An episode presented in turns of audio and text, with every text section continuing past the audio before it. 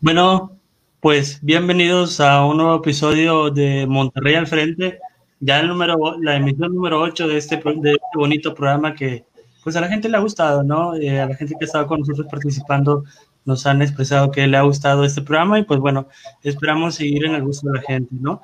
Y pues bueno, deseándole primero que nada a todos, eh, todavía estamos dentro de los días en donde podamos desearles un feliz año, feliz 2021 para todos, que sea un año lleno de éxito, principalmente para todos y pues que nos traigan buenas noticias, ¿no? Eh, también el día de hoy se está celebrando el Día de Reyes, así que un saludo para los que lo celebran, ¿no?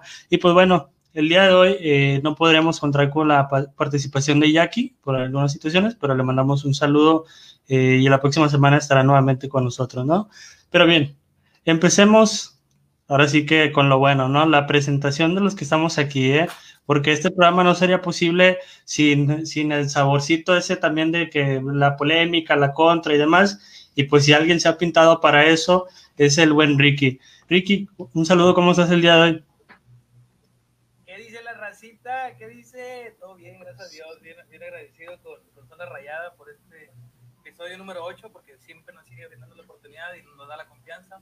Igual, feliz Día de Reyes, feliz Año Nuevo, feliz todo. Feliz todo porque superamos un año lleno de, de, tragedias. Seguimos con el COVID, pero tenemos un año más para seguir quedando y seguir luchando, ¿no? Agradecido con ustedes por compartir el espacio conmigo. Y David se congeló. Eh, se congeló, se congeló de la impresión, güey. Congeló de la impresión mi compadre David, gracias a Dios. No, pues también aquí andamos con mi gran amigo, gran amigo de Twitter, mucho que mencionar, sin mucho que decir, una persona que tiene bastantes cualidades, que le sabe al fútbol, que comparte la, la pasión por rayados, nada más y nada menos que Luis Aguilar. ¿Qué ha habido, raza? Buenas noches a toda la raza que nos, está, que nos está viendo, ya sea por Twitter, Facebook, incluso por YouTube, porque por si no sabían, estamos en YouTube, en el canal Monterrey al Frente, para que por ahí ya lo estén buscando, se suscriban, porque bueno, también por ahí vamos a tener varias sorpresas. Eh, pues sí, de hecho, por ahí, bueno, pues ya la gente. Sí, chingada, ni pedo. Pero bueno, por ahí ya toda la raza que se empieza a conectar, eh, bastante, bastante agradecidos, como siempre, por cada semana que estén aquí con nosotros. Y pues bueno, como bien decía David, antes de que se nos congelara de la impresión, todavía estamos a tiempo. Eh, la verdad, un, un, abrazo a todos, feliz año, que espero que este 2021 para todos pinte lo mejor y sea lleno de éxitos para todos ustedes. Y bueno, pues de hecho ya por aquí, por la raza se empieza a ser presente. Por ahí Pancho Zavala, por aquí ya, que ya está aquí con nosotros. El buen Víctor Galicia, que también por aquí. El Víctor, el gran becerro, que ya me dijo que no me escucho ni madre, pero creo que ya me escucho un poco mejor, porque ya me acerqué más al micrófono. Y bueno, pues un habitual, un habitual por aquí, Israel Barrón.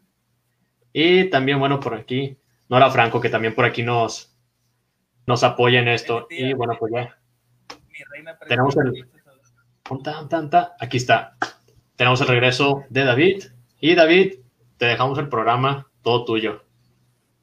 Gracias, gracias. Una disculpa ahí, fallas técnicas, la, la magia de los programas vivo, ¿no? Eh, bueno, aquí aprovechando nos comentan que Ricky se escucha un poco bajo, entonces eh, ahí para que, para que cheques ese tema, Ricky, para que la gente te pueda escuchar. Eh, bueno, sí, bueno, ya, ya, ya, presentamos a Ricky, Luis, ¿ya te presentaste con ya, la radio? Todo good. Excelente. Pues bueno, entonces comenzamos, ¿no? Con, con ahora sí, con, con lo que más nos, nos gusta, lo, con lo que más nos interesa, ¿no? Hablar de rayados. Este. Okay.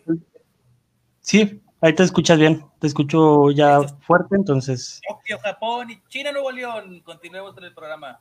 Así es, continuamos, seguimos avanzando. Este, el día de ayer, eh, en conferencia de prensa, Celso Ortiz eh, desató una polémica con su declaración. Y, ojo, no estoy diciendo que haya sido polémica o haya sido polémico lo que él dijo, sino que simplemente eh, se desató una serie de comentarios sobre lo que él dijo, teorías y demás, ¿no? Él mencionó que, pues, bueno, le preguntaron sobre la renovación con el club, él mencionó que no se, no se ha presentado pláticas sobre el tema, pero que sin duda él eh, firmaría con los, hasta con los pies, eh, se, se, atrevió a, dar ese, ese comentario y pues bueno, ya, ya vemos cómo, cómo, la raza empezó, bueno, algunos empezaron, no, que ya hizo un Bangioni, saludos Santi, este, que ya le está echando a la prensa y a la gente encima la directiva. Entonces, yo quisiera saber, eh, Luis, ¿tú qué opinas de esta declaración de Celso Ortiz? ¿Realmente fue para echarle tierra a la directiva o simplemente fue un comentario, eh, pues normal, ¿no? Ante una, ante una pregunta que le hicieron. Mira, pues la verdad, este, sabemos bien que el contrato de Celso Ortiz termina ya en junio, termina ya a mitad de año, y por lo cual, pues, si él quiere, pues a partir de este momento puede empezar a negociar como, como agente libre para cualquier club, inclusive por los, los de enfrente. Entonces, ante esto, yo creo que sí, Celso, pues, sabemos bien, ya tiene poco más de cinco años aquí en la institución. Para él ya Monterrey es, su segunda casa. Entonces, la verdad, esta declaración fue para poder eh, mover, mover ahí a la, a la, raza, mover a todos los aficionados y que se pudiera hacer eh, como que esa, esa presión, esa presión social de, de, los aficionados para que se le pueda estar renovando. Entonces, para ti, Celso Ortiz lo hizo a propósito, con la intención de que la gente se le fuera encima a la directiva.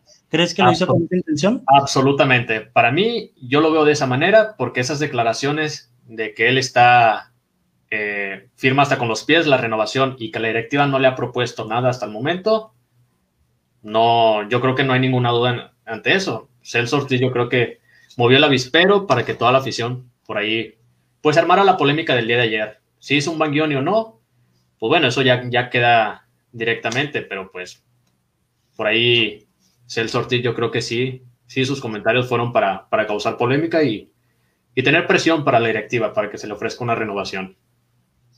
Bueno, es, es, es una posibilidad muy, muy, eh, muy fuerte.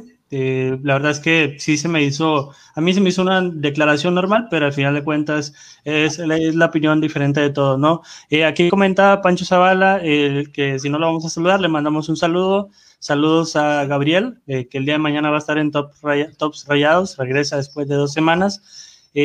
aquí dice Pancho Zavala, con Celso siempre Se nos, volvió a ir.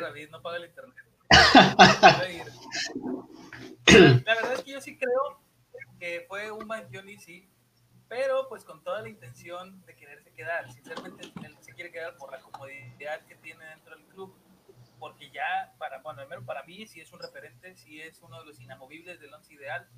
Por ahí puede ser que ya tiene una edad este, considerable, con un vuelo considerable, sí, pero pues Mira, hace rato estaba viendo pues la, alineación y por ahí veíamos que Javier Aguirre no se decantaba todavía si Crane o Celso. De verdad, tener una lucha con un técnico de entre esos dos está bien, cabrón. O sea, es algo que no cualquier equipo se puede dar el Y pues sigue siendo una persona, güey, sigue siendo una persona y tiene que darle de comer a sus, a sus hijos y quedarse sin empleo. Está bien, cabrón. Ahorita tiene toda la comunidad del mundo ¿Para qué moverse? Claro que tiene que meterles un piquetito y moverle el gallinero para ver si la, la, directiva reacciona o si le dice de plano de una vez, ¿sabes qué? Pues ya no contamos contigo. Sí, es que... Perdón, perdón, ¿ibas a comentar, David? Sí, no, es que más que nada, bueno, yo, yo lo veo así. Es una declaración, eh, obviamente le hace una pregunta. Eh, para mí no es, no es con la intención de echarle tierra a la directiva. Para mí es, al final de cuentas, pues yo creo que si hasta a mí me preguntaran en mi trabajo, oye, este, se han acercado contigo para renovar contratos, yo diría, pues no, pero si me he sentido muy a gusto en donde estoy, aparte sé que he hecho buen trabajo, pues yo lo que voy a decir, no, pues no me, no, me han ofrecido nada o no, no, no, no, han hablado conmigo, pero pues yo estoy feliz aquí y si me, si me lo piden, lo, lo firmo sin pensar. Para mí es algo normal, no, no creo que haya sido eh, con la intención de echarle a la prensa y a la afición encima, pero pues eh, también es una posibilidad al final de cuentas. Mira, pues es que si lo hizo con la intención o no, lo que se ocasionó, lo que se ocasionó el día de ayer con la parte de, de que si, si renueva, no renueva, de que los aficionados en su contra, aficionados a su favor, pues prácticamente causó un revuelo. Si él no lo quería o si no lo dijo con esa intención, pues lamentablemente no le salió. Le salió, pues ahora sí que... claro que lo hizo con toda la intención, güey. Claro que lo hizo con toda la intención de poder eh, hacerle ruido a la directiva y que las redes sociales se encendieran, porque sinceramente sí es un jugador que se quiere, que es un jugador que se ha entregado, que ha hecho las cosas bien, cumplidor y que además pues no hace mucha polémica fuera, fuera de la cancha. Aquí la cuestión es... es...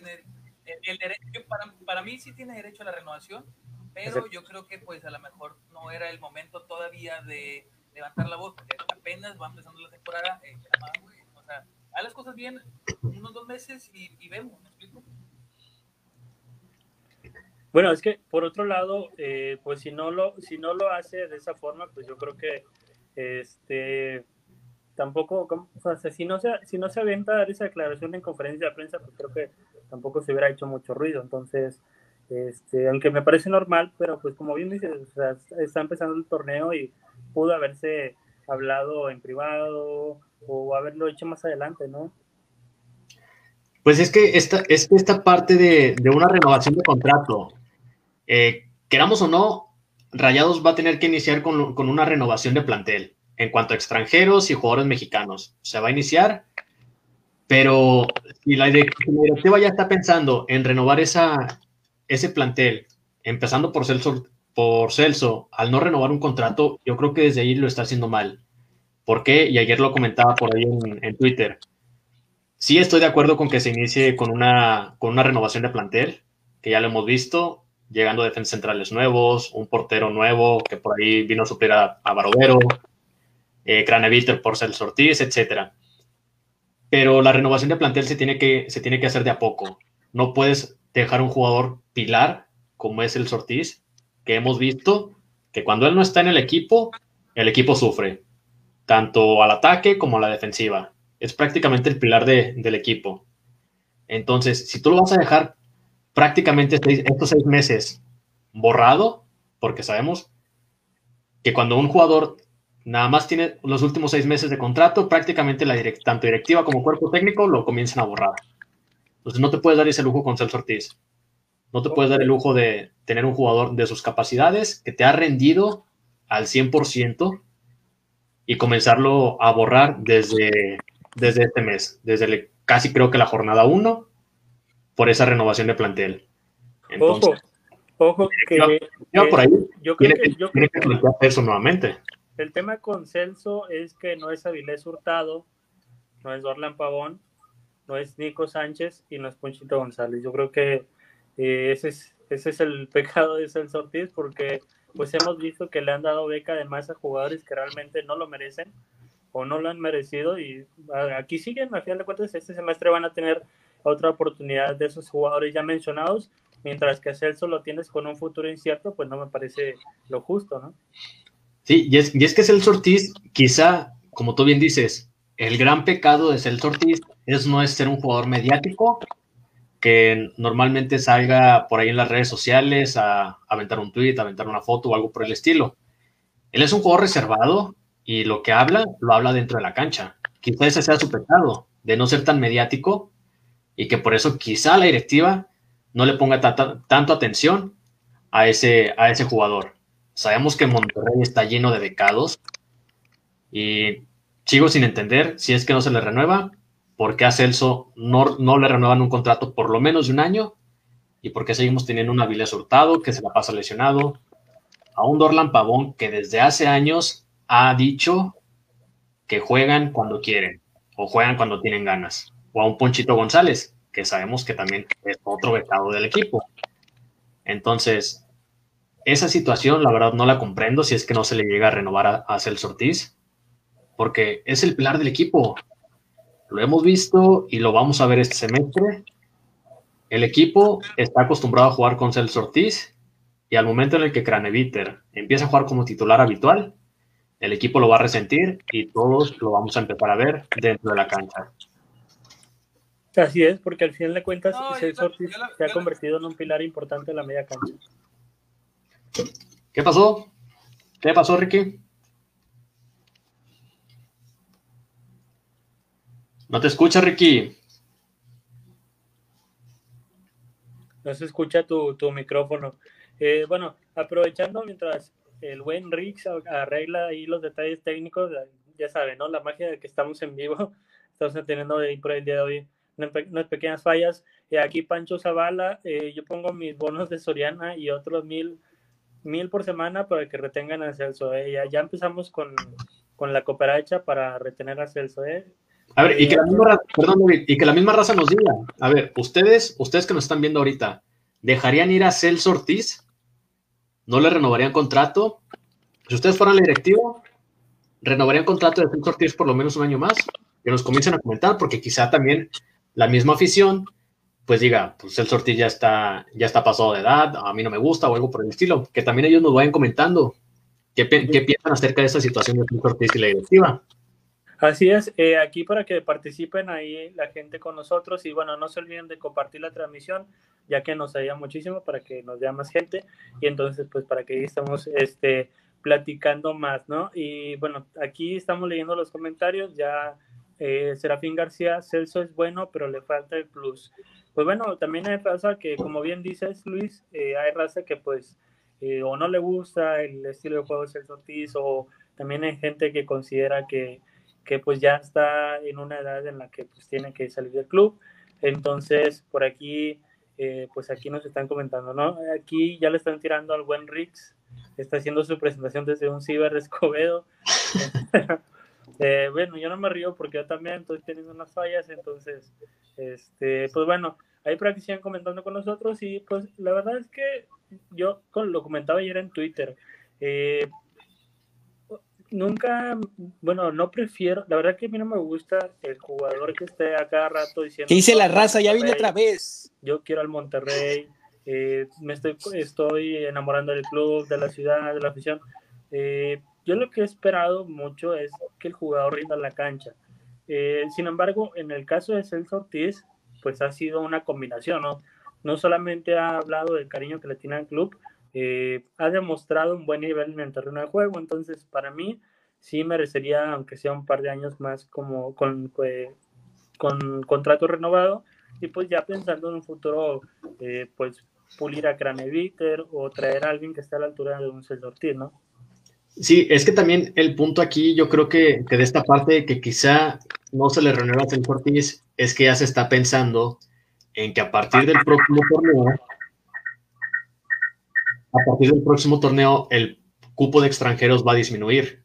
Eh, no, no sé si vaya a disminuir lo que son dos lugares o vaya a disminuir un lugar, pero entonces ya se, ya se piensa en esa parte de los extranjeros. Sí, trajiste a Granaditer para poder estar supliendo a, a Celso Ortiz, pero pues seguimos con lo mismo.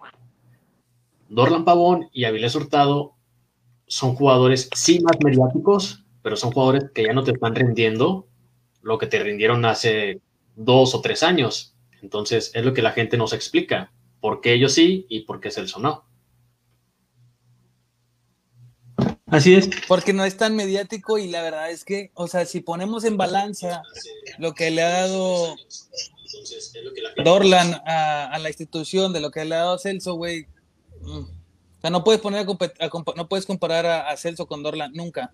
Sí, yo sé que entiendo que que Dorlan no levanta la bola, que juegue cuando quiere, que esto, que su puta madre, lo que quieran, güey. Pero ahorita Dorlan es más que Celso. Y fíjate que yo sí quiero que renueven a Celso, es de mis jugadores favoritos porque hace su jale, porque este, no, no pelea con nadie y no tiene cosas extra cancha.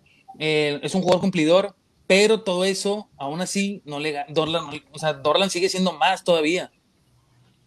Oye, oye, Felipe Galindo, dice que le mandes una camisa tuya acá al buen Rix, ¿no?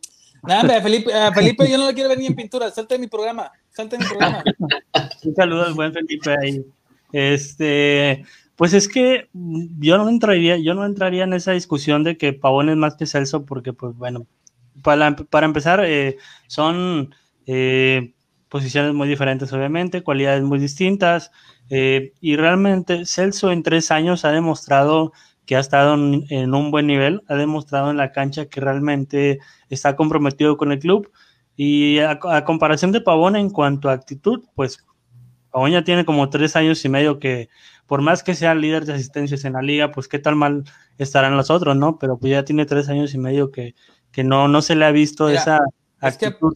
Mira, no sé, no sé, no es, no quiero justificar a la, a la directiva en, en ningún momento, pero pues pasamos por una pandemia y la verdad es que jugadores como Celso, jugadores como Nico, jugadores como el mismo Pavón, jugadores como este Avilés Hurtados tienen un sueldo impresionantemente grande. Entonces, ya a la edad, pagarle a un jugador de la manera que le pagas al Celso, sí pesa, sí pesa. Mira, para mí la nueva co- columna vertebral de Rayados es Vegas, y luego Crane, y luego Charlie, y, y, y Jansen. Son los cuatro que en la siguiente temporada tienen sí o sí cavidad en Rayados, porque tienes que ir buscando tu columna vertebral dentro de, del, del plantel, además de Hugo. Nos guste o no nos guste Hugo, va- sigue siendo columna vertebral.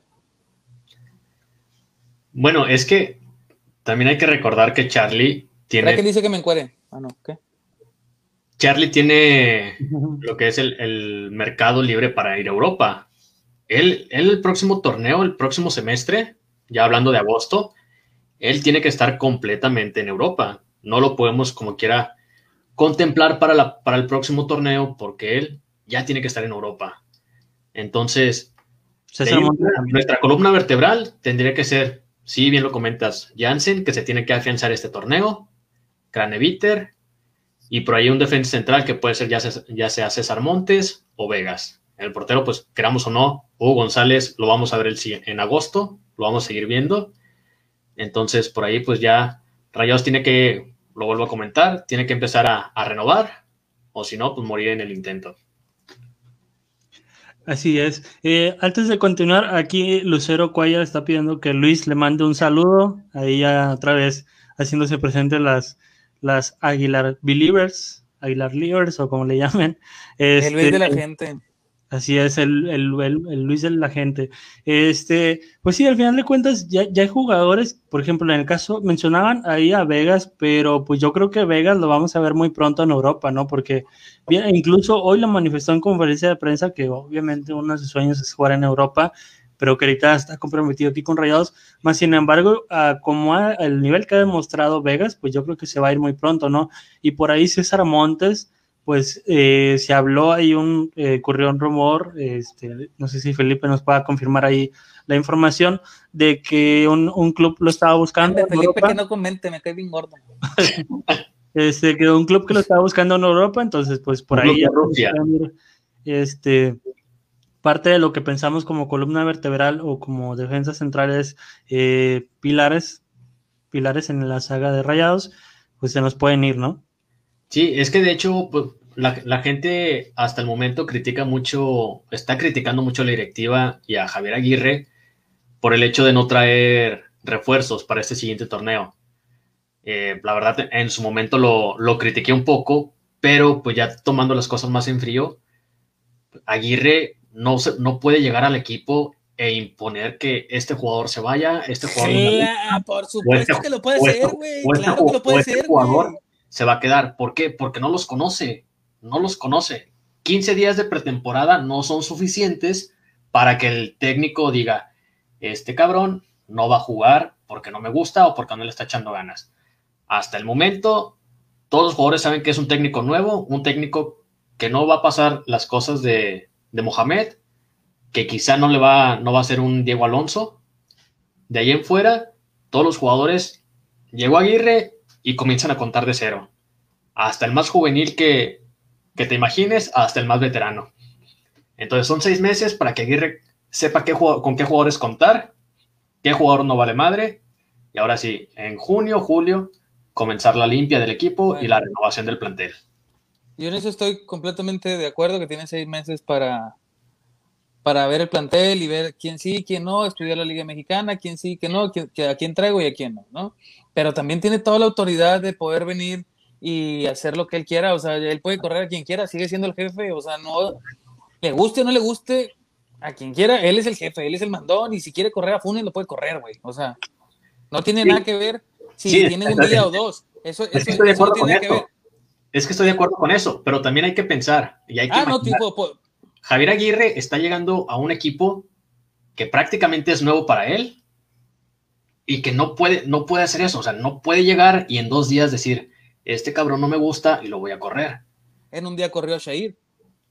Shair se fue porque su, pap- porque su papá era el que lo metía a jugar y lo, y lo mandó al primer sí, equipo. Pero, sí, pero también Ja- Javier, Javier pudo haber dicho, ¿sabes qué? Si, si me gusta y te quedas. Pues no, porque no le gusta. Ya, ya, se puso, ya se puso bueno este debate, ¿eh?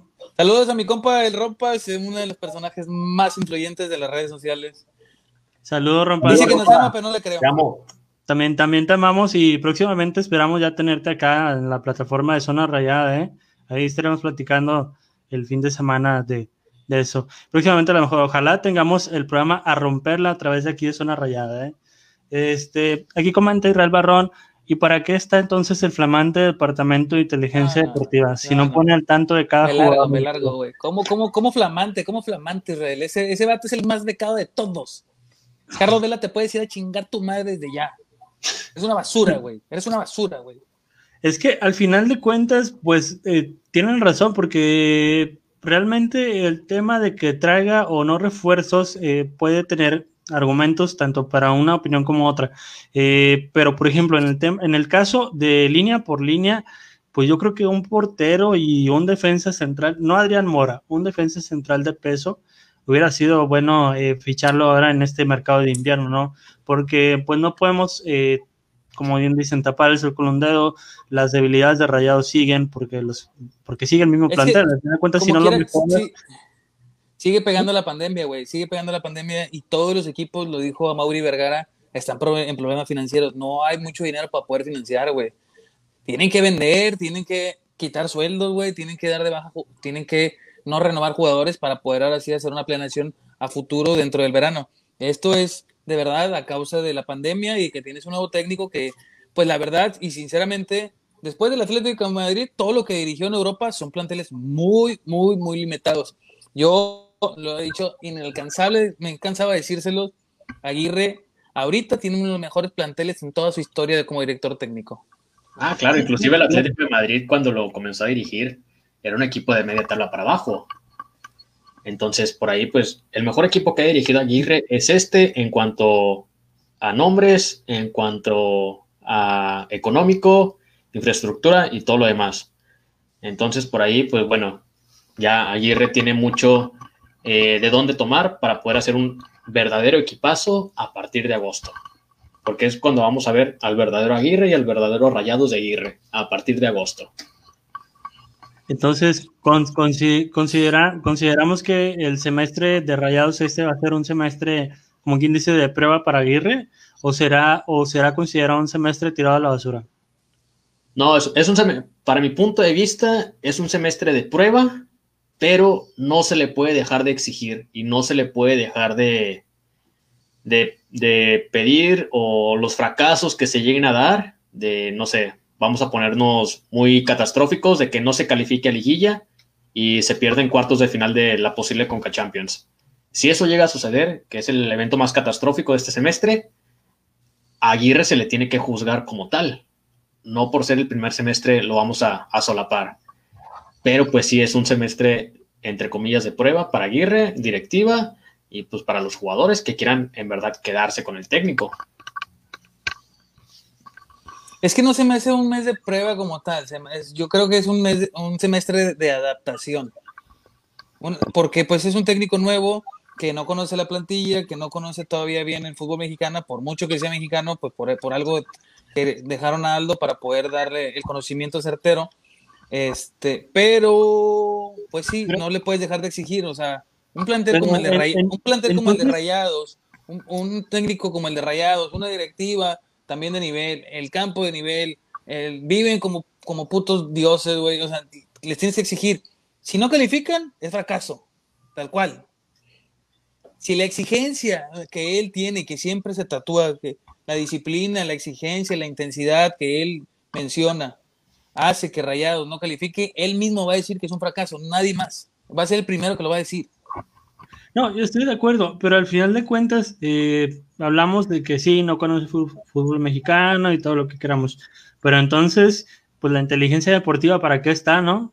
Como bien decía Israel, bueno, si la inteligencia no lo pone al tanto del rendimiento de cada jugador, de qué es lo que necesita Rayados y sobre todo del fútbol mexicano, pues entonces, ¿para qué tenemos a esa inteligencia deportiva, no? Mira, no toquemos el tema de la inteligencia deportiva porque todos los rayados, absolutamente todos los rayados y los que no son rayados y le saben el fútbol, saben que Carlos Vélez es el más becado de todo el club. Ese güey no sabe absolutamente nada de fútbol. No sé quién le dio las credenciales o cómo tiene credenciales para poder estar dentro de la inteligencia deportiva.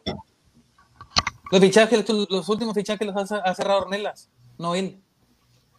No, inclusive se dice que el fichaje de, del Vasco Aguirre lo cerró el Diablo Fernández, no, no directamente Ornelas o Delio Davino. Entonces, por ahí, desde ahí, pues bueno, ya sabemos que la inteligencia deportiva, y no es secreto, la inteligencia deportiva no ha funcionado como debe de ser. Pero dejando un poquito de lado este tema de, de Celso Ortiz, jugadores, etcétera. Bueno, ya el sábado a las 5 de la tarde volvemos a la Liga MX. Vuelven los corajes, vuelven los festejos. padre Dios. Eh, vuelve la previa, estamos en la previa prácticamente de lo que es el, el, sábado, la jornada número uno, y Rayados juega contra el poderosísimo Atlas. David, con todo esto que hemos venido platicando, lo que hemos visto en los partidos de preparación, lo que se ha dicho, lo que no se ha dicho, que incluso hoy salió por ahí una, una probable alineación de rayados. ¿Qué jugadores, a tu punto de vista, crees que deban iniciar el próximo sábado contra Atlas? Pues para mí, los jugadores que no deben de faltar en la saga titular, te podría decir mi once, mi once inicial, pero los jugadores que yo considero importantes para el próximo, para el próximo partido es, pues, obviamente González, inamovible, ya lo dijimos. Eh, eh, Sebastián Vegas, no debe faltar en la saga defensiva. En la media cancha, para mí, no debe faltar Celso Ortiz. Eh, además de él, un Charlie Rodríguez. Y arriba, Jansen. Yo creo que son los jugadores que para mí no deben de faltar en la alineación. Eh, así sea que juegue con un delantero, con dos delanteros. pero esos, esos son los jugadores que yo considero que no deben de faltar en el once titular del próximo sábado. Sí, de hecho, pues esta parte de, de la alineación del once titular, la verdad, a mi punto de vista, yo creo que vamos a ver algo muy similar a lo que pudimos ver el, el torneo anterior. Jugadores que ya se conocen, un sistema a lo mejor ya muy conocido por, por el equipo, solamente tratando de adaptarse a lo que Javier Aguirre les ha tratado de, de enseñar o de, o de imponer en estas últimas semanas. A tu punto de vista, Ricky, ¿inician o te gustaría que iniciaran tanto Jansen como Funes Mori en el ataque este próximo sábado? Sí, sí van a iniciar y sí me gustaría, la verdad. Es que le hemos estado hablando programas atrás. Eh, no han estado los dos a tope para poderlos alinear. Desde que estaba el turco, él decía que pues sí era la idea, que pudieran complementarse y jugar los dos en el terreno de juego. Para mí, sí, sí deben de estar. Y los dos son inamovibles en el once ideal. Les pregunto esto por lo siguiente. Por ahí les comentaba ah, hace un momento que, bueno, el día de hoy salió lo que fue una, alineación previa, se podría decir, o la más probable que Rayados pueda mostrar el próximo sábado contra Atlas. Por ahí la comentó el chileno, si mal no recuerdo. La que, bueno, pues nos mencionaba que Hugo González va a ser inamovible este torneo, en Liga MX por lo menos. Y por la saga defensiva, pues ya sabemos que Nico Sánchez no va a poder estar por este tema de, de COVID. Entonces la va a jugar con un Estefan Medina por la lateral derecha, la saga de la zona central, que a todos el torneo pasado la pedíamos, que tanto Montes como Sebastián Vegas por ahí estén jugando. Y pues Gallardo, que Aguirre le dijo a él, a Gallardo más bien, que lo quiere de, lateral. Las dudas, pues ahí estaban, comentamos, ya sea Celso o Craneviter, y adelante que estuviera Avilés o Maxi Mesa. Yo todavía, yo todavía tengo eh, preferencia por Celso que Crane, sí, pero al final de cuentas, si, si Crane se termina por adaptar, yo, o sea, con todo el dolor de mi corazón, le puedo decir bye bye sin miedo a Celso. Un saludo a mi hermana que está ahí abajo poniendo gorro. Sí, un, saludo a todos. Por cierto, no se olviden de compartir la transmisión eh, para que. Para eh, compartir, machi, machi, machi, machi, compartan todo. Para que nos estén viendo, porque estamos preparando ya unas dinámicas para poder hacer este, en el programa, así que pues entre más gente pueda estar para participar, mucho mejor, ¿no? Y mira, por ahí también había una duda, entre, como dice Luis, que se fue a la chingada. entre Maxi y Avilés, para mí cualquiera de los dos puede ser titular. O sea, no tengo ningún pero si pone a Maxi, no tengo ningún pero si pone a Avilés. Me gusta más Avilés porque dentro del, del plantel mm, es el único que es el más 10. O sea, es el que, es el, el que te puede crear juego. Más que Maxi. Maxi te recorre más la bola, te reparte, sí. Pero el que te crea el juego, por ahí es más Avilés. Charlie también, pero pues vemos que tiene un, una poquita baja de juego y está jugando más abierto, no está jugando tan en medio. Sí, al final de cuentas, eh, yo creo que va a ser un buen, eh, buena, una buena prueba para Aguirre eh, elegir al que mejor esté. La verdad es que, como bien dices, tanto Avilés, para mí, tanto Avilés como Maxi, cualquiera de los dos que juegue está bien. ¿Por qué? Porque, bueno, Avilés ya hemos visto que tiene esa característica de ser encarador, de crear, de meterse entre los centrales para que para generar peligro. Eh, y bueno, por otro lado, Maxi, que bueno, se ha generado un debate muy, muy eterno entre en qué posición juega, en qué posición rinde, dónde se siente más cómodo. Y pues la verdad es que eh, él tres o, más ocasiones ha hecho cosas diferentes, entonces la última vez que contestó una pregunta de qué posición se siente cómodo, dijo que en el centro, entonces si llega a jugar, pues por ahí podríamos ver un buen nivel de máximo. Pero es que Maxi no es 10. No, no, no, no es 10, pero se ha, se ha, jugado bien ahí. Y les voy a decir algo, para mí juega muy mejor, juega mucho mejor Jansen y Avilés que Maxi y Funes. Pero Jansen se sabe acompañar. O sea, yo he visto varios juegos y tengo una temporada viendo a, a Jansen así específicamente porque tengo mucha expectativa sobre él. Se halla muy bien con Avilés. Los últimos pases que ha tenido en las pretemporadas también, el que pone el pase a gol es, es Jansen, tanto a Avilés como a, a, a Funes o al mismo Maxi. Para mí ahorita el más inamovible es Jansen. Y no porque juegue, porque tiene muchas ganas de jugar y ya de verdad debe de tener unos 90 minutos. Sí, es que inclusive lo comentábamos en, programas anteriores.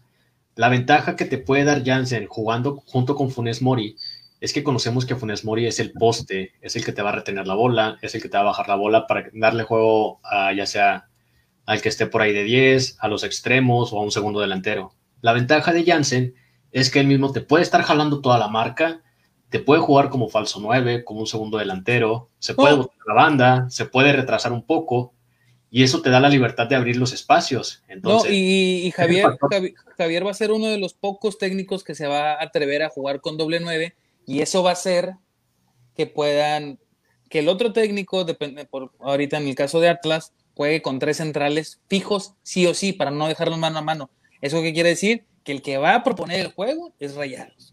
¿Por qué? Porque tienen que esperar a ver qué hacen los, delanteros. Tienen que cuidarlos sí o sí. A mí me fascina esa, esa alineación que puso 4-1-2-1-2, que es un 4-4-3, pero un poco más, pues con, con, el contención y uno clavado, que es el 10, ¿no? Bueno, es que por ahí eh, comentabas quizá Atlas eh, a jugar, o bueno, con lo que hemos visto en los últimos, el último torneo, por ahí lo comentaba el buen Orlix, si mal no recuerdo, desmenuzó un poquito de cómo podría jugar Atlas este próximo sábado. Entonces, a lo que se es un máster a lo que se ha visto con Diego Coca, lo del Atlas, Atlas va a salir a jugar con su, con su alineación habitual, cuatro defensas, los dos centrales y está ahí donde rayados, tiene toda la posibilidad de ganar. Además, hay que sumar que Atlas no, está, no va a tener a Nervo, que está creo que expulsado, y no va a tener al fichaje bomba del torneo, que es Julito Forge. Gracias a Dios, porque Julito siempre nos vacuna. Entonces, Rayados, quieras o no, tiene todas de ganar este próximo sábado y de no conseguir el triunfo, yo creo que sería el primer, eh, la, primera piedrita en el zapato de Aguirre para este siguiente torneo. Sí, porque incluso aquí también coincidimos con Israel Barrón, bueno, coincido con Israel Barrón, que no. necesita iniciar encendido el torneo. Eh, toca Atlas de visita, León y América de local, León es el campeón, América es un equipo que eh, estrena entrenador, entonces pues es muy peligroso. Eh, Puebla de visita, que siempre se dificulta, pues ya, vimos lo que pasó con Puebla el torneo pasado, yo creo que de local y de visita se nos complica, ¿no? Y Pumas de local. Entonces, eh, pues sí, Rayados necesita dar ese golpe de autoridad desde el inicio del torneo, ¿no? Si realmente eh, Aguirre y sus jugadores quieren ser un equipo protagonista, pues yo, yo creo que desde el sábado debemos de ver ese golpe de autoridad, ¿no? De decir, ¿sabes qué? El torneo pasado, el año pasado fue un fracaso, ok, este año voy por todo, ¿no? Mira, la, hace rato vi en la página de Zona Rayada, este que la raza reventaba, que decían, ah, es el mismo tole con el dedo, no sé qué, son los mismos jugadores. Claro, raza, son los mismos jugadores. La diferencia es que es una, es una, una gestión directiva completamente diferente. Se juega como se entrena. Entonces, yo sí creo que van a salir súper intensos y van a salir con la presión alta y se los van a comer. Yo, para mí, el, juego se define en el primer tiempo a favor de Rayados por la presión que van a omitir. De mí se van a acordar, van a presionar súper alto, se van a comer, se van a cansar de estar presionando.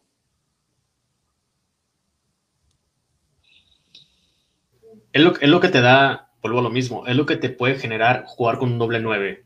Jugar con un doble 9 como, como que sabemos que es un jugador que presiona todas las bolas, que va por todas las bolas.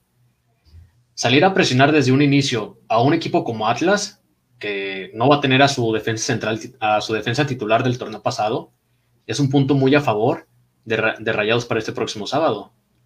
Y lo, repito, si Rayados no gana este próximo sábado, va a ser la primer piedrita en el zapato de Aguirre para este siguiente torneo, porque te estás topando, vas a jugar en tu primera jornada contra un equipo que, bueno, con todo el respeto, ¿verdad? Pero pues Atlas no tiene el plantel que puede tener un América o un León, que son las siguientes jornadas. Tu primer, tu primer jornada es prácticamente la más ganable de las, de las siguientes, bueno, de las primeras tres. Y si no, si no, si no sacas los tres puntos, Rayado se va a ver en serios problemas y Aguirre se lo van a comenzar a comer todos los aficionados. ah, pero es que eso es algo normal. Sea, Aguirre, sea, eh, sea quien sea, Rayado siempre va a estar queriendo ganar, ganar, ganar, ganar, ganar. La afición no le gusta perder. A, a nadie le gusta perder en general. Solamente que se lleva un proceso que el cual, si no ganas, no, mm, para mí no pasa nada, dependiendo de cómo juegue. Porque puedes, o sea, puedes perder 1-0, güey, y llegar 10 veces, güey, palo, palo, palo, palo, y no meterla. Llega una vez Atlas y lo mete. Oye, pero es que, también, es que también hay que tener es que también hay que tener en cuenta, la pretemporada de Rayados careció mucho de la definición. Careció mucho de la definición otra vez. Y es un problema que se ha venido presentando desde hace seis meses o un poco más. ahorita, ahorita hay un romanticismo por técnico nuevo, porque supuestamente los, entrenamientos no son tan pesados y ilusión nueva y esto. Y los jugadores van a dar, güey. Los jugadores van a dar hasta que se cansen. Ahorita tienen la palabra exigencia tatuada y que, ay, que nos grita y con madre, que deja que se cansen, güey, y va a haber pedos otra vez. Porque ya lo dijo Pavón, jugamos cuando queremos. Ahorita tienen el pinche romanticismo de que, ah, con madre, viene, es el mejor técnico de la historia de Rayá, de, de, México, este, pues nos viene a salvar y todo, y es la novia nueva. Pero cuando se cansen de que les grite, de que les exija, ahí es donde va a valer queso. Es que es el punto, y volvemos a quizá un tema anterior estos seis meses son para que Aguirre conozca a fondo a los jugadores y que se dé cuenta de quiénes son los que tienen la grilla en el equipo, de cuáles son los grupos y qué jugadores prácticamente no debe contar con ellos en el siguiente torneo. Porque sabemos que en el equipo, en el vestidor, hay grupitos y hay un grupito de que hace la grilla y que te ha venido a correr a prácticamente los últimos tres entrenadores que ha tenido rayados. Pero es que eso, dice, eso dicen siempre y como quiera no lo tumban, güey. O sea, y estamos hablando de Pavón. Pero así decían de Cardona y pasó lo mismo. Decían de Gargano y pasó lo mismo. Decían del Pato y, pasó lo mismo. ¿Y dónde están Gargano, Pato y, Cardona? Y la grilla sigue. Por eso, entonces sabemos que el cabecilla, entonces en este caso, es Dorlan Pavón. Y algo debe tener, o algo debería de tener del por qué no lo han sacado todavía del equipo. No sé si sea por el sueldo, no sé si sea porque un gran sector de la afición lo sigue queriendo, o no sé si tenga algo con la directiva, no sé. Mira, Pero bien sabemos que si Dorlan Pavón sigue en el equipo, los problemas en cuanto a vestidor se van a seguir presentando, y lo sabemos todos. Se van a acordar, de, se van a acordar de mí el próximo miércoles. A Dorlan le caga, güey, le caga, le caga no ser titular. Le, o sea, se vuelve loco, güey. se vuelve loco cuando no es titular, güey. Va a entrar, güey, y ese va a ser el cambio de juego. Te lo juro, va a cambiar el juego, güey. Independientemente del marcador, güey, a Dorlan le pica el culo, güey, no ser titular, güey. Y de verdad se nota un chingo. La última vez que entró de cambio, se metió un puto golazo que quién sabe de dónde lo sacó, güey. Sí, es siempre que. lo hace, y siempre lo hace, güey. Es que ese es Dorlan Pavón. O sea, ese es Dorlan Pavón. Te da un juego bueno o un golazo y desaparece media temporada. No, pero. Y la verdad. Si, si, no, si no lo pusieron de titular y, y luego ve que, que puede ser revulsivo, así lo mantienes, güey. Así lo mantienes, tal cual. Metes a tus dos delanteros, que es Jansen y Funes, y si no puedes, metes el revulsivo, que va a ser Dorlan. Para mí, desde hace mucho, Dorlan tuvo que haber sido un revulsivo. Ah, no un titular. claro, y, y estoy completamente de acuerdo en esa parte contigo. Dorlan Pavón ya no tiene ni la resistencia ni la calidad para ser un jugador que te aguante 90 minutos. Él tiene que ser Ah, el- ahora- el- ahora el bien. Los últimos 30, 20 minutos, él tiene que estar jugando, no los 90. Dorlan, Pav- con la, Dorlan Pavón con la gestión anterior, que era la de Mohamed, con la anterior, que era la de eh, este, Diego Alonso, era el, el capitán. Al no ser el titular, ¿a quién le vas a dar el gafete? Ah, pues es que a mí, a mí sí me interesa ver quién es el nuevo capitán en, en la gestión de, de Aguirre, porque Oye, el, el capitán siempre tiene que dar la casta por el equipo. Y de Pues, de hecho, Montes ha sido uno de los capitanes, ¿no? Sí, Sí, es uno de los tres capitanes. Yo, yo, sí, yo, o sea, yo sí pienso que va a ser Montes y me da mucho gusto por él porque también lo andaban reventando por ahí en el grupo de Kraken, que era, que era que estaba muy morro, que no lo podían poner con algún defensa inexperimentado, que pues estaban hablando de Mora. Para mí, el líder de la, de la saga es Montes. Yo lo he visto y me gusta bastante cómo grita, cómo se mueve, cómo en el team back empieza a, a ser de los que mayor peso tienen dentro del equipo. Sí, y, y es que el punto a favor de, de Montes hasta el momento es que actualmente sabemos que Montes debutó hace, hace ya prácticamente cinco años y medio. Debutó cuando se inauguró el estadio a los 18 años y eso, esos cinco años de experiencia que ha tenido, yo creo que le dan todo el crédito posible para ser el primer capitán del equipo en esta próxima temporada. Por más que tenga 23 años, 22 años, Montes debe ser el capitán el próximo torneo. Si es que un Nico Sánchez o un Dorlan Pavón ya van a empezar a ser relegados a la banca. Así es. Y bueno, aquí comentando eh, con la recita que se está haciendo presente, eh, un saludo a Pancho Zavala nuevamente, eh, que deben darle avión a Pavón, a Vilés y a todos los balines y debe poner, debe de tenerlos bien amarrados el Vasco, ¿no? Fernando Salinas Cruz, en un equipo de fútbol siempre habrá grillas y grupitos, y más cuando hay extranjeros, eso es muy cierto, yo creo que en todos lados se presenta, pero influye mucho cómo lo maneja el entrenador, porque obviamente que los entrenadores saben que en todos los equipos hay grilla, hay grupitos, entonces todo, todo depende de cómo lo maneje el entrenador, porque a veces puede que lo quiera manejar así como que muy suave y de repente se le sale de las manos y ya no tiene control, ¿no?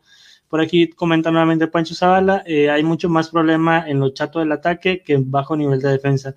Pues yo creo que en el ataque, eh, No, Monterrey no, no, mucho no. de la definición nada más. Yo creo que eso es lo que le ha faltado al ataque de Rayados, la definición, pero en defensa pues ha faltado un montón de cosas, ¿no? De marcaje, colocación, intercepciones defensivas, eh, en los tiros de esquina, pues la verdad que no, no, no sufríamos muchos goles a balón parado, entonces yo creo que sí es algo, como bien decía Samuel, que debe ser la prioridad, ¿no? Arreglar ahí la, la defensa. Y Samuel nuevamente comenta, ambos están mal, pero el torneo pasado prácticamente todos los goles que nos metieron fue porque el equipo estaba mal parado cuando se perdía el balón.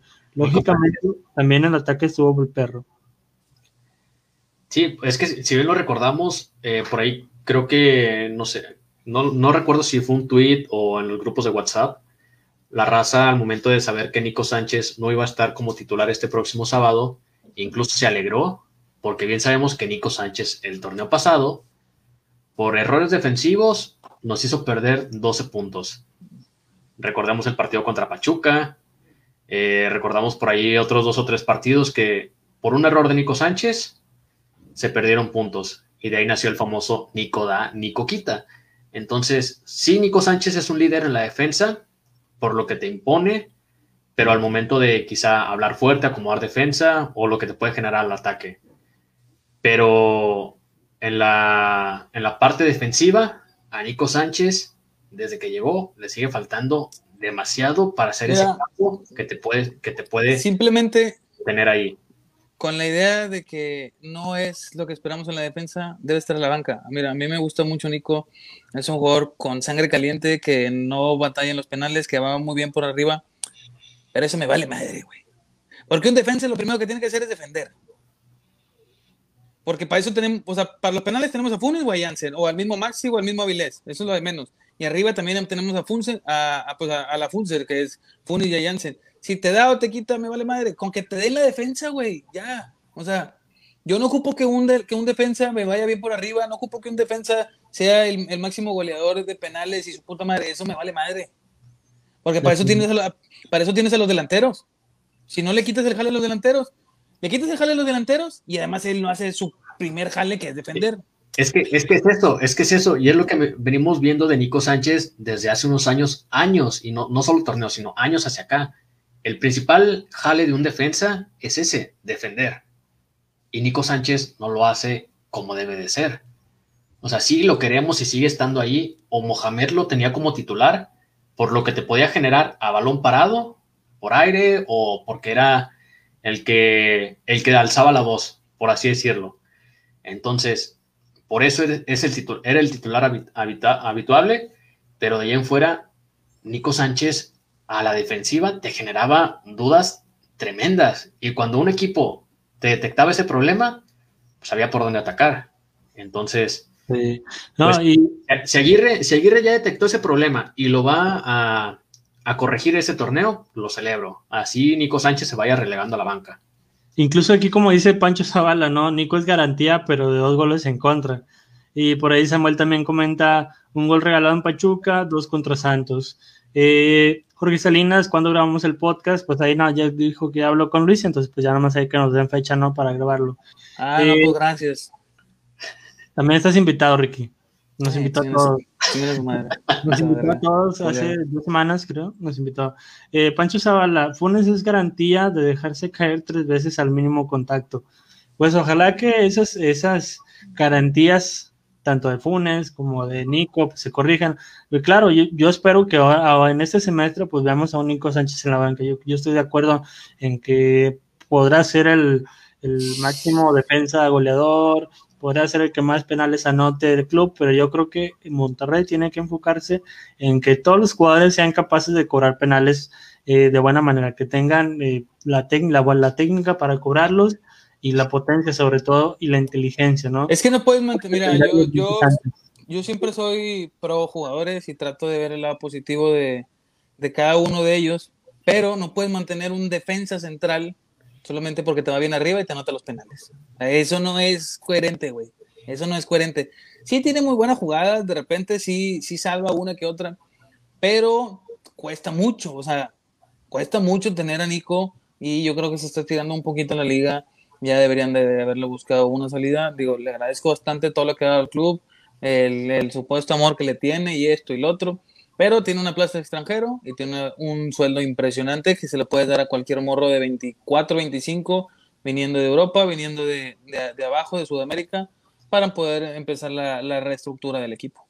Ojo, No, que y- este último es- semestre es muy ¿eh? Y es que también hay que tomar en cuenta, bueno, eh, pues de hecho por ahí ya se menciona, inclusive se empieza a mencionar en, en periódicos argentinos, que Monterrey no le va a renovar contrato a Nico Sánchez. No le va a renovar a, un contrato a Nico Sánchez, aparte de que Nico Sánchez ya tiene 34 años. Bueno, perdón, 35 que los cumple este próximo mes. Junto con lo que es la edad, el contrato, y que se le acaba el, el contrato pues en, en junio, Monterrey yo creo que no debería de renovarlo. Si acaso lo vas a renovar, seis meses y de ahí en fuera nada más para poder gestionar esa parte de, de la renovación de la parte defensiva. De ahí en fuera, Nico Sánchez ya no debe de estar en el equipo. Así es. Y bueno, antes de cerrar el tema con Nico, eh, aquí dice Fernando, a Nico por juego le salvaban las desatenciones tácticas, perdón, eh, las desatenciones tácticas lo salvaban Montes y hasta Estefan. Lo salvaba también el cobro de penales y la garra que pone, ya que es lo mínimo que le puedes pedir a un jugador. Israel Barrón, el principal eh, jale de un delantero es anotar y a Funes lo justificamos malamente por las labores de poste y defensivas que hace. Cada quien a lo suyo y esta se corrige. Estoy de acuerdo, al final de cuentas, pues la función del, del, de defensa tiene que cumplirle, la función del delantero tiene que cumplirla independientemente. No, pero mira. Más cualidades es un plus, al final de cuentas es, es un extra, pero no puedes depender nada más del, del extra y descuidar tu, tu jale principal, ¿no? ¿Decía Ricky? Por lo que dice Israel, que a Funes lo hemos justificado. Yo, bueno, yo al menos nunca he justi justificado a Funes, jamás lo he justificado, pero arriba de Funes nada más está Guiñac. O sea, si volteas a ver los delanteros que hay en la liga, para mí todavía es mejor Funes que Julito Furch. De ahí en fuera no hay ninguno que le compita a Funes, por mucho que falle, güey. No, o sea, estamos nosotros en una burbuja entre Tigres y Rayados y a lo mejor Santos y América. De ahí en fuera, la liga es súper pitera, güey. Yo siempre voy a decir que Funes es jugador top de la liga mexicana. Si a lo mejor en Europa la va a super cagar, a lo mejor va a regresar a River y le va a super cagar, sí. Eso ya es otra historia. Pero ahorita Funes es un jugador top dos de la liga. Solamente Oye, por abajo de Es que también hay que pensar, la raza lo revienta por todas las que falla sabemos bien, y no es, no es justificación lo que voy a decir, pero si Funes Mori anotara por lo menos más de la mitad de lo que está fallando actualmente o de lo que ha fallado, el güey no estaría jugando en rayados actualmente.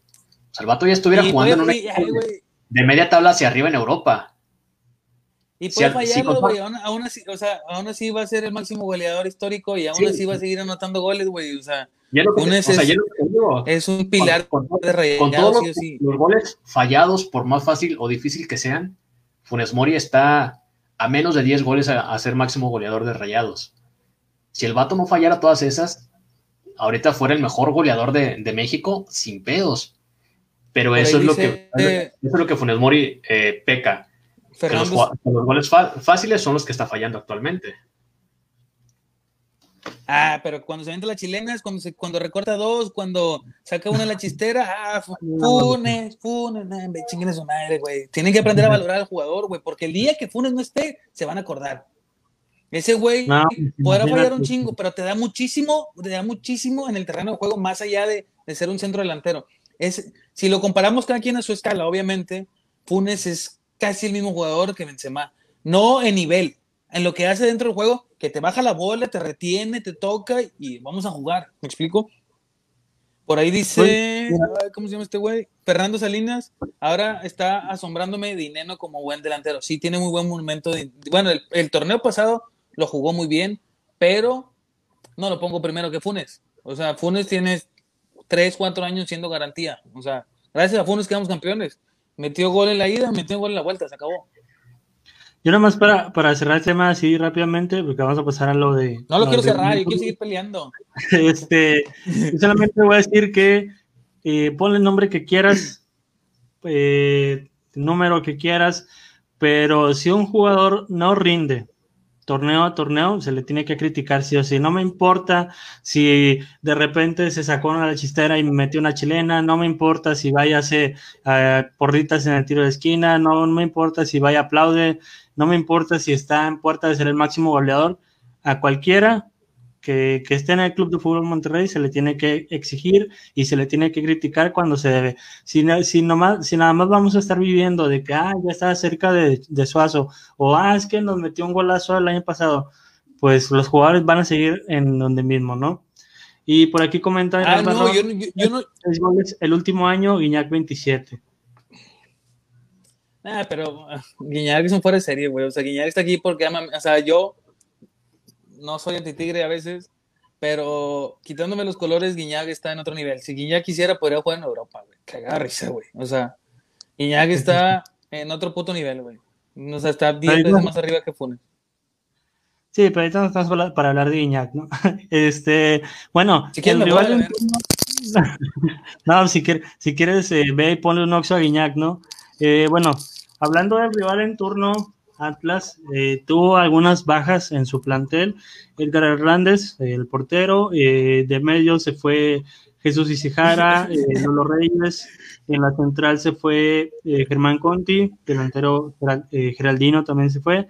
Llega al, club llega Aldo Rocha, un medio eh, que ha sido garantía en los equipos que ha estado. Si bien eh, los equipos no han tenido la trascendencia, el jugador ha mostrado que ha estado en buen nivel en los últimos años. regresa Luis Reyes, ya, ya, hablamos del delantero Julio Furch, que va a estar fuera tres meses. medio Pablo González, que es del Puebla. Brian Garnica, que regresa después de un año en Santos y Gadí Aguirre, un defensa que viene de Tapinco Madero. Entonces, pues yo veo que se ha reforzado bien, pero aún así sigo pensando que por muchos rayados debe ganar sí o sí este sábado. Mira, pues de, todos los jugadores que has mencionado que se reforzó Atlas, son jugadores al nivel del Atlas prácticamente. Son jugadores que yo creo que de media tabla para abajo en el fútbol mexicano, que no estarían compitiendo en un equipo, por así decirlo, en un Chivas, América, y de ahí en fuera para arriba. Monterrey tiene todo para ganar este próximo sábado. Sí o sí tiene que traerse los, los primeros tres puntos del torneo. Ya sea por un gol o por goleada, tiene que ganar. Porque lo, vuelvo a comentar. Si Rayados no gana este próximo sábado, va a ser la, la primer piedrita en el zapato para este semestre. Y de ahí vamos a empezar con el fuera, con el hashtag fuera Aguirre o fuera Vasco. Y de mí se acuerdan si no ganan. Así es, como bien dice aquí Eric Picasso, aunque el Atlas se reforzó en teoría bien, eh, Monterrey tiene que ganar sí o sí. Y que por cierto, eh, me permito hacer un anuncio, el próximo sábado eh, estrenamos un programa previo al partido a las 4 de la tarde, se llama De Volea, y también estaremos reventando, reventando o aplaudiendo, según sea el caso, después del partido, eh, para que estén al pendiente de las redes sociales de Zona Rayada, ¿no? Aquí Pancho Zavala, si Rayadas no le mete 12 goles al Atlas, me largo del BBVA para siempre. Oye, pues vives ahí, este, para decir, este, no, te creas. Pues bueno, aquí ya se está aventando, aventurando a decir eh, que si no le meten 12 goles al Atlas, se, se larga, ¿no? A ver, ya, ya lo estamos viendo y cumple la próxima semana. Luis, tu marcador del próximo sábado a las 5 de la tarde ya que se termine el juego, perdón, a las 7 de la tarde, ¿cuánto nos vamos? 3-1, gana Rayados. mira, anota David. Jansen y por ahí también le voy a dar la, la pauta para que anote a César Montes. Mm. David, tu marcador el próximo sábado a las 7 de la noche, ¿cuánto vamos a quedar? Yo para eh, mi pronóstico es un 3 a 0. Me aviento a decir un 3 a 0. Eh, la verdad que no le veo oportunidad al, Atlas de que nos pueda anotar gol porque no va a estar Julio. González. Este, bueno, eh, la ventaja es que no va a estar Nico Sánchez, entonces, pues si no va a estar Furch del lado de Atlas y no va a estar Nico del lado de nosotros, entonces yo creo que colgamos el cero, ¿no? Empezamos el torneo colgando el cero. Y por ahí, pues yo me atrevo a decir que Funes, Funes anota, eh, Jansen no, no creo que anote. Por ahí, eh, si juega Maxi Avilés, uno de los dos, el que juegue va a anotar. Y pues por ahí yo veo a Charlie anotando también. Que por cierto va a jugar Ponchito, ¿eh? O bueno, al menos en el interescuadras de hoy, de titular les dije, les dije les estuve diciendo. Ponchito, Ponchito, no, me reventaron todo el mundo, va a ser titular, cabrones. Se puede largar, no me importa. A mí nadie me preguntó, pero. ¿Cuál es tu pronóstico, Ricky? 3-0 Zapatero, 2 de Jansen y uno de Dorlan Pavón. Ah, en serio, te avientas a decir que, que Dorlan entra y anota. Dorlan entra y anota, siempre hace un cambio, o sea, ese güey siempre entra y anota. No tengo miedo de decirlo. Dorlan entra y anota.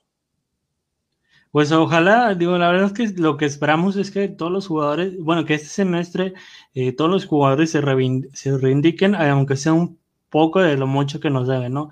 Y por poco me refiero a que este torneo la rompan, porque pues eh, la verdad es que han sido años también de, echarse a, la hamaca, de estar relajados, entonces yo creo que ya este año deben de romperla sí o sí. Pavón ah, debe eso lo dice la gente. Este, bueno, en este caso, por ahí me quedé con el comentario de, de Ricky que Ponchito la va a romper. No creo que Ponchito la vaya a romper este torneo.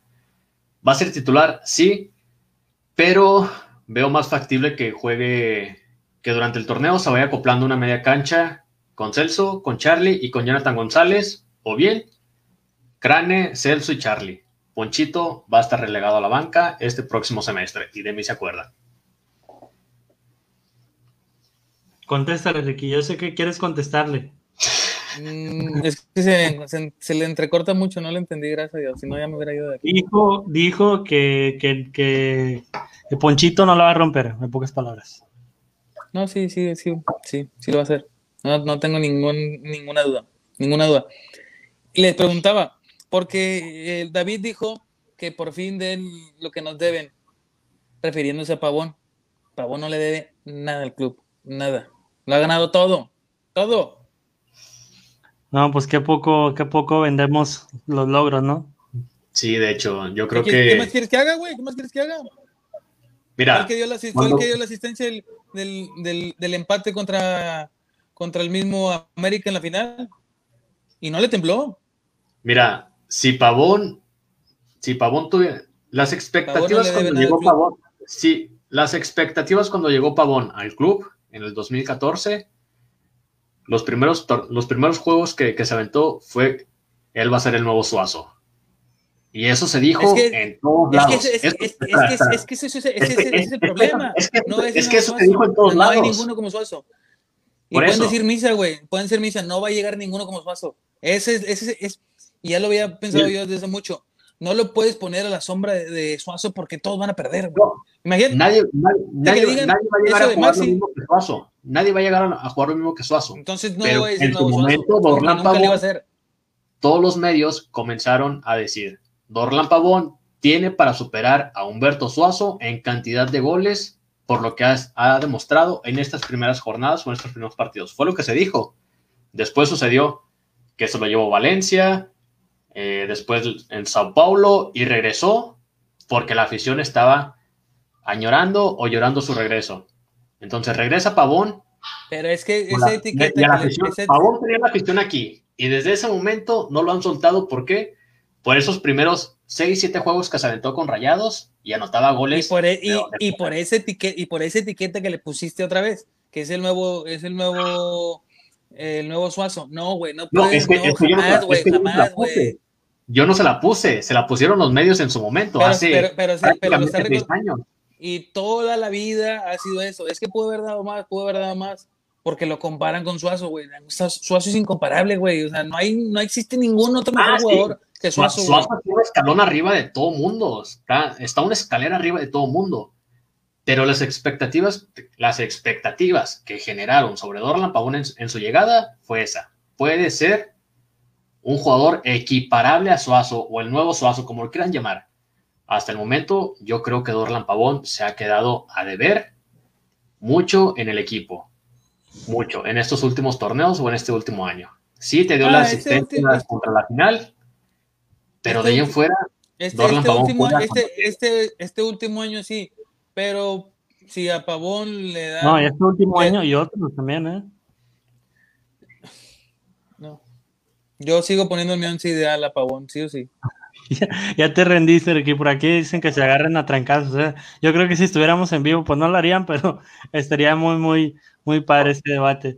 Eh, aquí comenta Samuel Navarro, hay que recordar que Pavón lo cambiaron de posición y aún así rindió al 100. No lo defiendo porque la neta ahorita está hecho un huevonazo, pero la verdad es que siempre apareció cuando se necesitaba. Eh, pues yo, estoy, yo difiero, la verdad es que eh, Pavón, como bien hemos citado Luis y un servidor, hasta el cansancio, Pavón es uno de los que ha declarado que juega cuando quiere, entonces un jugador que públicamente te manifiesta que juega cuando quiere, para mí no sirve para nada. es correcto. Y apoyo Y como quiera y como quiera el sábado va a anotar. O va a meter una asistencia. No, y por mí, por mí puede dar 100 asistencias y anotar, pero el día que obviamente vuelva a no rendir, si en este torneo vuelve a hacer lo mismo, se le va a criticar. La verdad es que no podemos, no, no podemos tapar el dedo con un sol. Mira, así, así de sencillo, así de sencillo. La raza, la raza, así de sencillo. Ya ves, no, ¡Qué pues ya-!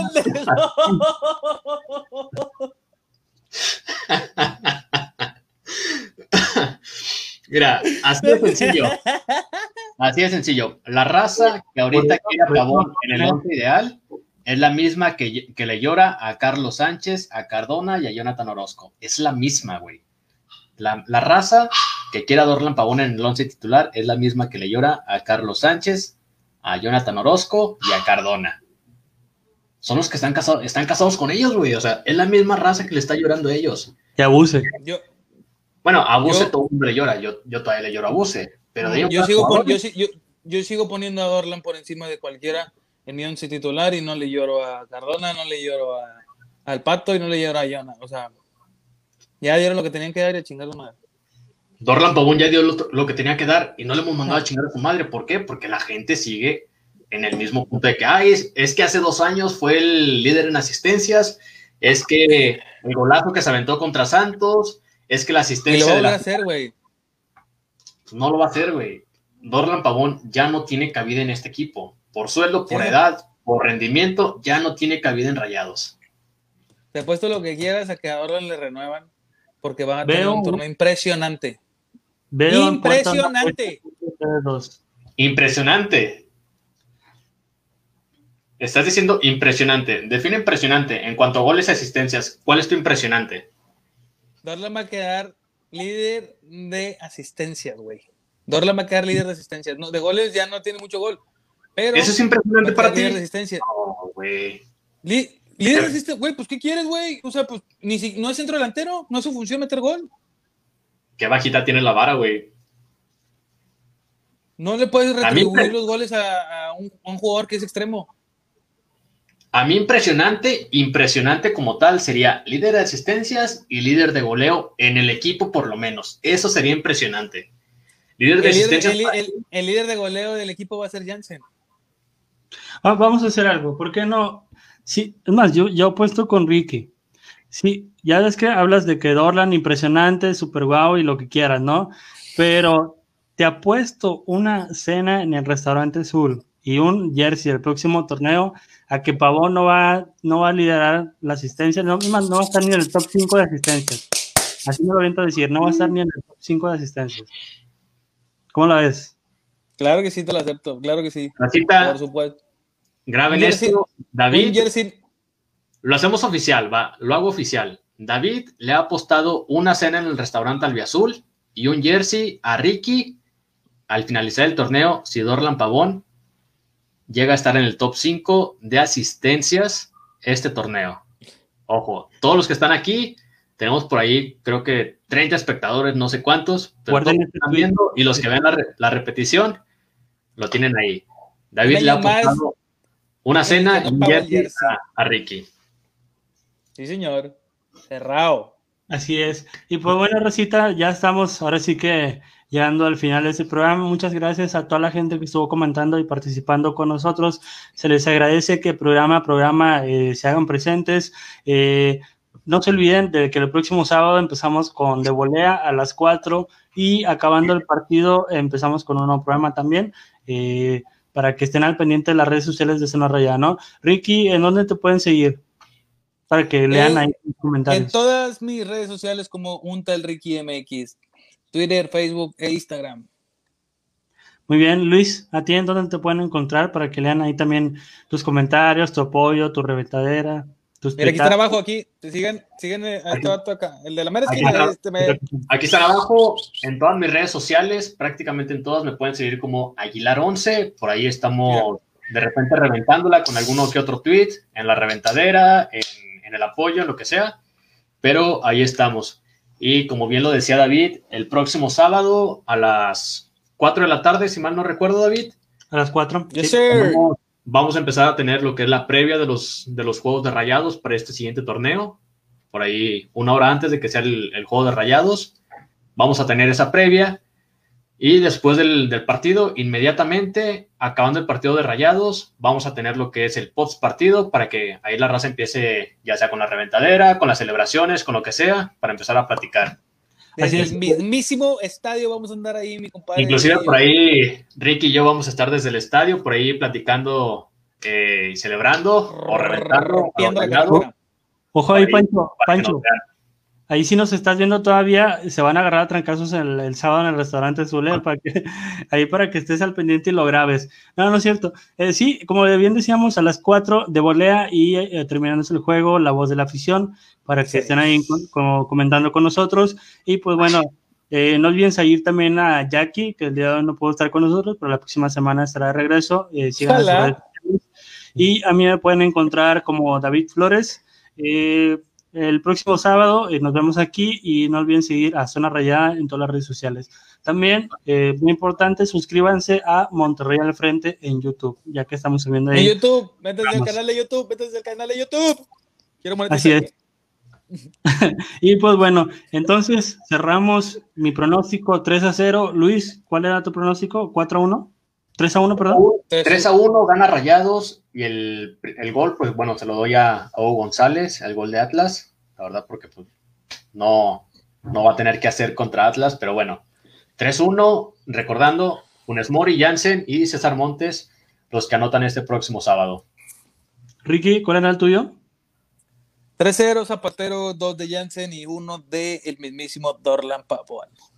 Perfecto, entonces ahí para que la raza ahí eh, guarde estos, estos pronósticos de nosotros. Y pues bueno, ya nos estamos viendo aquí el próximo sábado, que pasen una bonita noche. Ya nada más, antes de finalizar, perdón, perdón, perdón, antes de finalizar raza, eh, bueno, nuevamente agradeciendo a toda la gente que nos está viendo, por ahí saludos a, la, a Carla que por ahí me estuvo viendo, muchas gracias por todo lo que has hecho tras bambalinas para el programa. Eh, por ahí también eh, saludos a Lucero, que por ahí también estuvo comentando, la raza que por ahí nos, está, nos, ha estado siguiendo, perdón. Y eh, Jorge Salinas, no se me olvida lo que es el podcast que tenemos por ahí pendiente. Por ahí, bueno, pues el, fin de semana tuve unos pequeños contratiempos, no me pude poner en contacto contigo, pero bueno, no se me olvida, nos podemos encontrar. Este, por ahí hablamos igual para este problema, problemas tú. poder grabar este, este podcast. Y bueno, pues para seguirle dando cualquier cosa, pues aquí estamos directamente en Monterrey al frente. Y ahí, si están viendo, es el canal de YouTube para que nos sigan, para que toda la gente esté viendo este canal. Ahí vamos a estar transmitiendo los programas de este de Monterrey al frente para que nos sigan. Y bueno, ahí estamos en contacto con todos ustedes. Cualquier cosita por nuestra redes sociales. Yo solamente quiero mandar saludos también, si me lo permiten, si no me lo permiten, como quiera me voy a saludar a toda la bandita.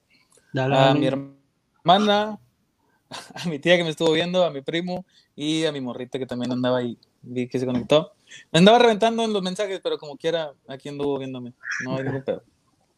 No, a ti quién no te revienta, me digo. La verdad es que toda la raza se la pasa reventándote, pero de eso vive, ¿no? Es tu comidilla. Claro que sí. Así siempre tengo la razón, como quiera. El siguiente programa siempre vengo y les digo, ¿tiene razón, sí o no?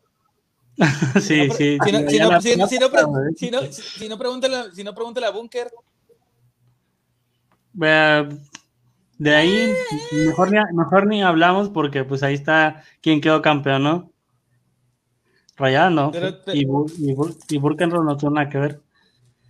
Eh, por cierto, antes de que se me olvide y antes de que, bueno, cerremos transmisión, recuerden estar participando o entrar a participar a la quiniela Survivor de Zona Rayada. Eh, por ahí, bueno, es, estamos por ahí en la quiniela, en esta quiniela en la que pues, se pueden ganar lo que es un Yeti, no recuerdo. Y calcetines. Calcetines por ahí también de rayados. Entonces, la, por ahí la, página es en la tribunera.com para que estén participando. Y bueno, pues ya cualquier cosita, raza, pues ahí estamos, eh, ya sea en zona rayada, en nuestras eh, cuentas personales, por cualquier duda que puedan estar llegando a tener. Y por aquí también les comparto para que vean este rollo de la quiniela de Survivor. A ver si sale. Cálmate mientras sale, pues aprovecho nada más para saludar a los que siempre están aquí presentes, ¿no? Irel Barrón, Eric Picasso, eh, Misael Rodarte, Pancho Zavala, que estuvo comentando ahí mucho con nosotros. Eh, le quiero mandar un saludo a toda la raza de CFM Historia.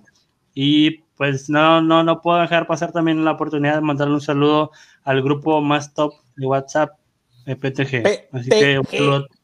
Rompiendo. Y bueno, aquí tiene la quiniela el buen Luis. Aquí está un ladito, la quiniela de Survivor de zona rayada para que sigan participando. Hay varios lugares. Cualquier duda que puedan llegar a tener, como les comento, ya sea por zona rayada o bien directamente a nuestras cuentas personales. Por ahí ya también la estaremos apoyando por cualquier duda que lleguen a tener sobre esta quiniela.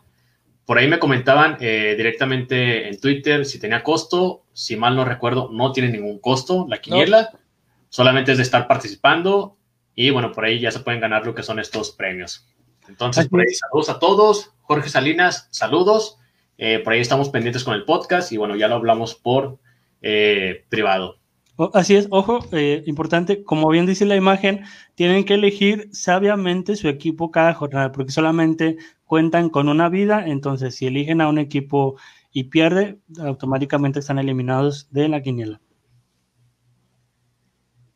Y pues bueno, raza, pues nos despedimos. Cualquier cosita, muchas gracias por, por seguir aquí con nosotros. Y bueno, pues ahí seguimos. Nos vemos el próximo sábado, 4 de la tarde, en De Volea y a las 7 de la tarde en La Voz de la Afición. Así es. La previa y el post partido de Rayados. Y bueno, pues los, todos los miércoles a las 10 de la noche en Zona Rayada. Y bueno, pues nuestro canal de YouTube para seguir platicando acerca de lo que pasó un fin de semana anterior y lo que esperamos para este siguiente fin de semana. Very good. Un saludo a todos y nos vemos. Hasta luego. Saludos. No se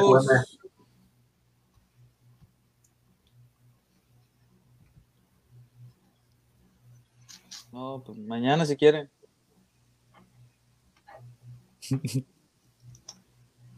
oh.